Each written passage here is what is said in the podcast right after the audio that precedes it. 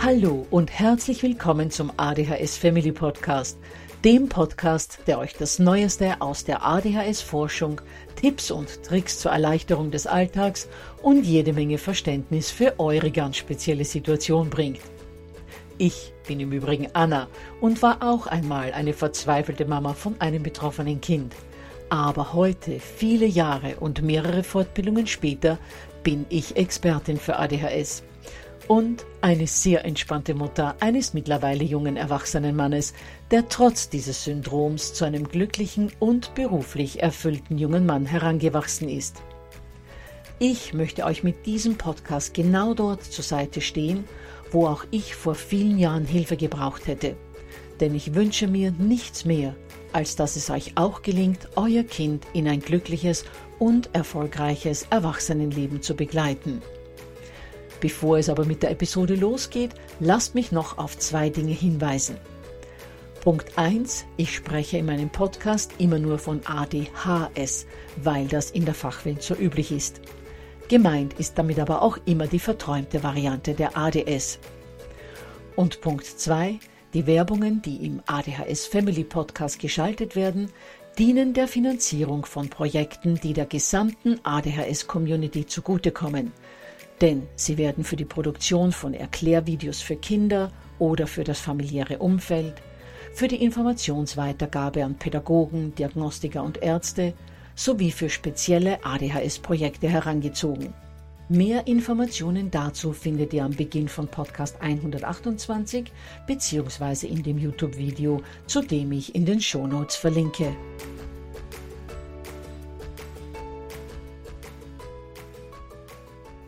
Ja, ihr Lieben, im Podcast der vergangenen Woche haben wir begonnen, das Thema Schlafprobleme bei ADHS und ADS unter die Lupe zu nehmen. Dazu haben wir in Episode 26 vor allem einen Blick auf die Gründe dafür geworfen, warum von ADHS und ADS Betroffene zu einem weit höheren Prozentsatz als die Durchschnittsbevölkerung zum einen mit den Schlafgewohnheiten rund um Schlafengehen kämpft und zum anderen Ein- und Durchschlafprobleme hat. In dieser Folge wollen wir uns nun ansehen, welche Abläufe die Schlafen-Gehen-Situation verbessern. Ja, ihr Lieben, bevor wir loslegen, noch wie immer etwas Organisatorisches. Das Leitfaden-PDF zu dieser Folge könnt ihr euch unter www.adhshilfe.net slash schlafen2 herunterladen. Die 2 als Ziffer geschrieben und direkt an das Wort Schlafen dran. So, damit kann es auch schon losgehen. Ich habe die Folge heute so gestaltet. Zuerst sehen wir uns mal an, welchen Anteil Medikamente an Schlafproblemen haben können und was hier als Lösung versucht werden kann. Dann werfen wir einen Blick auf die optimale Raumgestaltung des Zimmers, in dem euer Kind schläft, dass hier schon mal alles passt. Anschließend sehen wir uns an, was am Abend und vor dem Zubettgehen beachtet werden sollte, damit optimale Einschlafbedingungen bestehen, inklusive Zubettgehen-Ritual. Außerdem gibt es noch andere Faktoren, die eine Rolle spielen und auch die werden wir besprechen. Und schließlich werfen wir noch einen Blick auf Schlafcoaches und Melatonin. Gut, dann widmen wir uns mal der Rolle von Medikamenten im Schlafszenario. Punkt 1 betrifft die Dosis.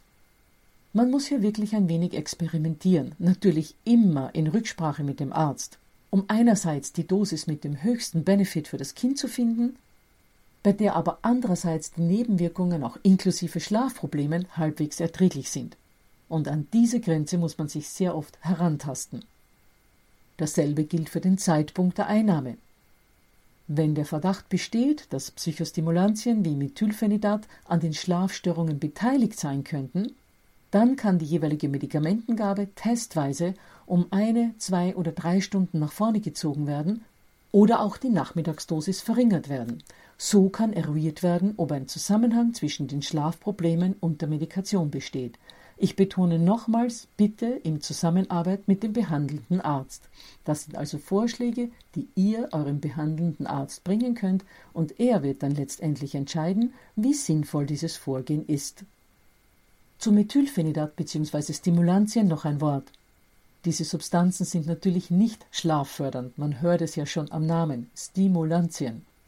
Wenn ihr also ein Kind mit Einschlafproblemen habt, dann sprecht mit eurem Arzt, denn Atomoxetin kann hier zur Besserung von Einschlafproblemen beitragen. Das hat sich auch schon in Studien gezeigt. Natürlich ist das nicht gleichbedeutend mit wechseln wir schnell mal den Wirkstoff bzw. das Medikament und alle Probleme sind gelöst. Denn erstens muss auch eine andere Substanz nicht unbedingt zur Besserung der Schlafproblematik beitragen und zweitens können bei der anderen Substanz bzw. einem anderen Medikament möglicherweise andere Probleme auftreten. Einen Versuch ist es natürlich wert, aber nochmals am besten ihr sprecht mit eurem behandelnden Arzt darüber. Wichtig ist auch eine regelmäßige Einnahme der Medikamente und dass ihr vom Tag X weg Schlafaufzeichnungen macht. Dann lässt sich nämlich leichter feststellen, ob ein Zusammenhang zwischen dem Medikament und den Schlafproblemen besteht. Bitte bedenkt auch, dass man der Medikation bzw. der Dosis die entsprechende Zeit geben muss, damit sich der Körper daran gewöhnen kann. Am Anfang mag es vielleicht noch Schlafprobleme geben, diese könnten sich aber nach einigen Wochen einpendeln. Und schließlich muss man sich auch noch im Klaren darüber sein, dass sich der Körper immer wieder neu auf die Medikamente einstellen muss, wenn man am Wochenende die Medikation auslässt. Wenn euer Kind also Schlafprobleme hat, müsst ihr gemeinsam mit dem Kind und dem Arzt überlegen, was das geringere Übel ist. So, jetzt aber zu den Dingen, die alle Kinder mit ADHS bzw. ADS betreffen. Und da sehen wir uns mal das Zimmer an, in dem das Kind schläft. Zunächst mal zu den Lichtern im Raum. Klarerweise sollte es im Zimmer dunkel sein. Allerdings dürfen wir nicht vergessen, dass kleinere Kinder oft Angst im Dunkeln haben. Hier empfiehlt sich ein Nachtlicht, aber eines mit warmen oder rötlichen Farben, wie zum Beispiel Rot, Bräunlich oder Bernsteinfarben. Blaue Töne hemmen die Bildung des Schlafhormons Melatonin und sollten deshalb vermieden werden. Außerdem solltet ihr darauf achten, dass im Zimmer nichts blinkt. Etwas, das immer wieder mal passiert, wenn Geräte im Zimmer geladen werden. Der nächste Punkt betrifft die Frischluft und die Raumtemperatur. Gerade Kinder mit ADHS und ADS sind meist sehr lufthungrig und hitzeempfindlich. Die meisten Kinder mögen es also, wenn das Zimmer gut belüftet ist und die Raumtemperatur relativ niedrig ist. Zum Bett. Hier ist es wichtig, dass das Bett an einer optimalen Stelle im Raum steht. Viele Kinder mögen es, wenn sie sich im Bett sehr gut geschützt fühlen, also zum Beispiel in einem Hochbett schlafen, wo sie oben sind. Oder wenn das Bett wie eine kleine Höhle gestaltet ist. Oder wenn es zumindest im hintersten Winkel des Zimmers steht, optimalerweise mit einem Blick auf die Tür. Viele Kinder können auch mit einer sogenannten Gewichtsdecke besser schlafen. Etwas, das auch ich neben all den genannten Faktoren wirklich gut nachvollziehen kann. Denn sogar im Hochsommer brauche ich meine schwere Daunendecke auf mir und kann nicht nachvollziehen, wie andere Menschen sich nur mit einem Laken zudecken können. Ein weiterer wichtiger Punkt ist der Elektrosmog. Gerade bei Menschen, die sehr sensibel auf äußere Reize reagieren, und das ist bei unseren von ADHS und ADS betroffenen Kindern ja der Fall, gehören Fernsehapparat, Handy, Laptop etc. nicht in die Nähe des Bettes bzw. gar nicht ins Schlafzimmer. Was die Schlafqualität nachvollziehbarerweise auch beeinträchtigen kann, ist Lärm. Aber selbst eine tickende Uhr kann unsere meist so sensiblen Kinder mit ADHS und ADS am Einschlafen hindern. Hier haben sich sogenannte White Noise Machines sehr bewährt und die produzieren ein sogenanntes weißes Rauschen. Das heißt, es sind Geräte, die angenehme, gleichmäßige Geräusche produzieren, wie zum Beispiel prasselnden Regen, Meeresrauschen, ein knisterndes Lagerfeuer, den Lärm einer großen Menschenmenge, das Geräusch eines Ventilators, einer Waschmaschine oder das Bildrauschen am alten Fernseher. Diese Geräusche blenden dann die störenden anderen Geräusche aus. Und das Ideale ist, dass man solche Geräte auch in den Urlaub mitnehmen kann, wenn Urlaub irgendwann wieder mal möglich ist. Insgesamt sollte man aber darauf achten, dass das weiße Rauschen der Geräte sparsam eingesetzt wird, damit es seine Wirkung nicht verliert. Nun aber zu all den Dingen, die ihr vor dem Zubettgehen eurer Kinder beachten solltet. Erstens sollte es vor dem Schlafengehen keine großartigen Aktivitäten wie zum Beispiel Trampolinspringen oder Sport geben. Zweitens, und das ist jetzt wirklich die schwere Übung, sollten Kinder mindestens eine Stunde vor dem Schlafengehen auf keinen Bildschirm schauen, weil sich das auf die Melatoninbildung schlecht auswirkt. Vielleicht an dieser Stelle kurz etwas zu den sogenannten zirkadianen Rhythmen. Unser Körper hat eine innere Uhr und der Zeitgeber für diese innere Uhr ist das Licht. Das heißt, wenn es draußen hell wird, wird das Hormon Cortisol gebildet, um unsere Aufmerksamkeit und unsere Leistungsfähigkeit in Gang zu bringen. Wenn es dann am Abend dunkel wird, bildet der Körper Melatonin aus, das sogenannte Schlafhormon. Das heißt, das Licht spielt für die Ausbildung der Hormone für Wachheit und Schläfrigkeit eine große Rolle. Und bestimmte Lichtquellen verhindern bzw. verzögern die Ausbildung von Melatonin ganz erheblich. Vor allem das Licht, das jede Art von Bildschirm ausstrahlt, ist schlecht für die Melatoninproduktion. Aus diesem Grund ist es wichtig, dass unsere Kinder mindestens eine Stunde vor dem Zubettgehen, idealerweise sogar zwei Stunden davor, nicht mehr in oder auf Bildschirme geschaut haben, um dem Körper die Möglichkeit zu geben, mit der Melatoninproduktion zu beginnen. Und schließlich solltet ihr auch darauf achten, dass fünf Stunden vor dem Zubettgehen keine koffeinhaltigen Getränke wie Coca-Cola oder ähnliches mehr konsumiert werden. Gut, welche anderen Faktoren gibt es noch? Bewegung und frische Luft führen zu einer erhöhten und verbesserten Schlafqualität. Achtet also darauf, dass euer Kind untertags genügend Bewegung macht und sich vor allem viel in der Natur aufhält. Beides sind Dinge, die sowohl für die ADHS im Allgemeinen gut sind, als auch die Schlafprobleme bekämpfen. Das heißt, man hätte hier gleich zwei Fliegen mit einer Klappe geschlagen. Und schließlich, Eltern sollten Vorbilder sein, denn ein Zwölf- oder Dreizehnjähriger, der mitbekommt, dass Mama oder Papa bis ein Uhr nachts wach bleiben, sieht natürlich nicht ein, warum er schon schlafen gehen soll, noch dazu, wo er jetzt bald erwachsen wird. Augenzwinker. Also seid Vorbild. Außerdem ist ein regelmäßiger Schlaf-Wach-Rhythmus mit möglichst gleichbleibenden Zubettgehzeiten auch für euch wichtig, denn er sorgt für ein gutes Schlafprofil. Und nun zum Zubettgehen-Ritual. Schafft für eure Kinder eine Pufferzone zwischen Alltag und dem Zubettgehen. Je ritualisierter die Abläufe vor dem Schlafengehen sind, desto kürzer ist die Einschlafzeit. Routinen sind einfach wahnsinnig wichtig. Es sollte für die Kids klar sein, wann die Zubettgehenzeit beginnt, wann die Bildschirme weggepackt werden müssen, wann es zum Duschen geht. Das Ganze sollte jedenfalls jeden Tag gleich ablaufen, damit das zum fixen und gewohnten Tagesbestandteil wird und Erklärungen und Diskussionen gar nicht mehr nötig sind. Ein Schlafengehen-Ritual kann sehr viele verschiedene Formen haben. Duschen oder waschen, Zähne putzen, ins Bett gehen, Mama liest noch eine Geschichte vor, dreht das Nachtlämpchen auf, fragt nochmal, ob auf die Toilette gegangen werden muss. Wenn ja, dann passiert das. Wenn nein, gibt es noch einen gute Nachtkuss und dann geht man aus dem Zimmer. Das Ritual könnte aber auch ganz anders aussehen. Die Zähne werden vielleicht schon viel früher geputzt. Dann legt man sich noch gemeinsam ins Bett oder setzt sich zum Kind aufs Bett, bespricht den Tag, bitte locker und ohne Probleme zu wälzen. Oder singt noch gemeinsam etwas. Dann werden noch die Vorhänge zugezogen, das Fenster geöffnet, ein letztes Gute Nacht und man verlässt das Zimmer. Es gibt hunderte mögliche Szenarien, wie das Gute Nacht Ritual abläuft. Wichtig ist, dass es jeden Tag gleich abläuft. Auch das Verlassen des Zimmers muss genau festgelegt sein. Es muss also immer wieder derselbe Ablauf sein.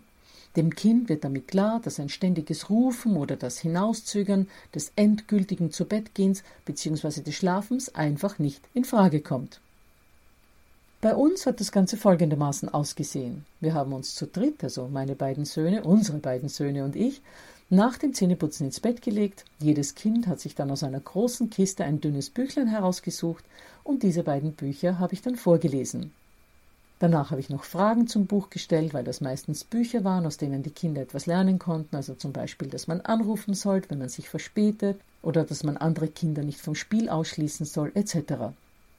Oft hat sich mein Mann dann zu uns ans Fußende dazugelegt und das war dann immer eine sehr schöne gemeinsame Familienzeit. Dann wurde Gute Nacht gesagt, das Licht abgedreht und die Türe blieb immer einen Spalt offen, weil das den Kindern so lieber war. Unsere Kinder sind in all den Jahren vielleicht fünfmal noch aus dem Zimmer gekommen, weil sie vielleicht wirklich mal Durst hatten oder krank geworden sind oder es einen wirklich triftigen Grund gab. Aber ansonsten gab es nie Diskussionen oder Probleme weil mein Mann und ich von Anfang an mit unserer Haltung und unserer Klarheit vermittelt haben, dass jetzt zu Bett gegangen wird und dass es da auch nichts gibt, das ausgehandelt oder diskutiert werden muss. Es war so selbstverständlich wie der Aufbruch in den Kindergarten oder der Weg zur Schule.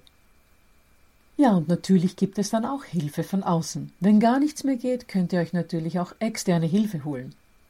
Einerseits gibt es Schlafcoaches und auch verhaltenstherapeutische Schlafprogramme, mit deren Hilfe Kinder und Eltern lernen können, wie man in ein gutes Schlafmuster kommen kann. Andererseits gibt es Melatonin. Verschiedene Studien haben hier gezeigt, dass Melatonin vor allem in Kombination mit guten schlafhygienischen Maßnahmen, also in Kombination mit all dem, was wir hier und heute besprochen haben, die Schlafqualität von Kindern mit ADHS verbessern kann und die Einschlafdauer verkürzen kann. Bei Melatonin ist wichtig, dass ihr mit einer sehr niedrigen Dosis startet, damit zum eventuell nötig werdenden Steigern nach oben hin noch Luft bleibt. Also besser nicht gleich in die Vollen, nur weil man endlich haben will, dass Junior schnell einschläft bzw. endlich mal durchschläft. Achtet auch beim Kauf auf eine gute Qualität des Präparats, denn es kommt auch auf die Qualität an, wie gut das Melatonin hilft. Wichtig ist auch, dass ihr es lichtgeschützt aufbewahrt, weil es sonst einen Teil seiner Effektivität verliert. Und schließlich es gibt Melatonin, das sofort freigesetzt wird, wodurch die Gefahr besteht, dass das Kind dann in der Nacht wieder aufwacht. Aber es gibt auch retardierte Präparate, bei denen der Wirkstoff nach und nach freigesetzt wird. Wenn euer Kind also Durchschlafprobleme hat, besser ein retardiertes Präparat verwenden. Zum Thema Durchschlafprobleme noch. Ich werde immer wieder gefragt, ob ein Kind, das in der Nacht zu Mama oder Papa ins Bett kommen will, wieder zurück in sein Zimmer geschickt werden soll oder ob es ins Bett gelassen werden soll. Hier gibt es für mich nur eine Antwort. Wenn euer Kind eure Nähe braucht, dann weist es nicht ab, sondern lasst es zu euch. Wenn die Kinder mal in der Pubertät sind, ist es damit versprochen vorbei. Aber gerade unsere von ADHS und ADS betroffenen Kinder leiden sehr oft lange an Ängsten und haben prinzipiell oft mal ein verstärktes Bedürfnis nach Nähe, nach Zuwendung, nach Schutz, nach dem Geruch der Mama. Kein Wunder bei all der Abwertung, die unsere Kids untertags erfahren müssen.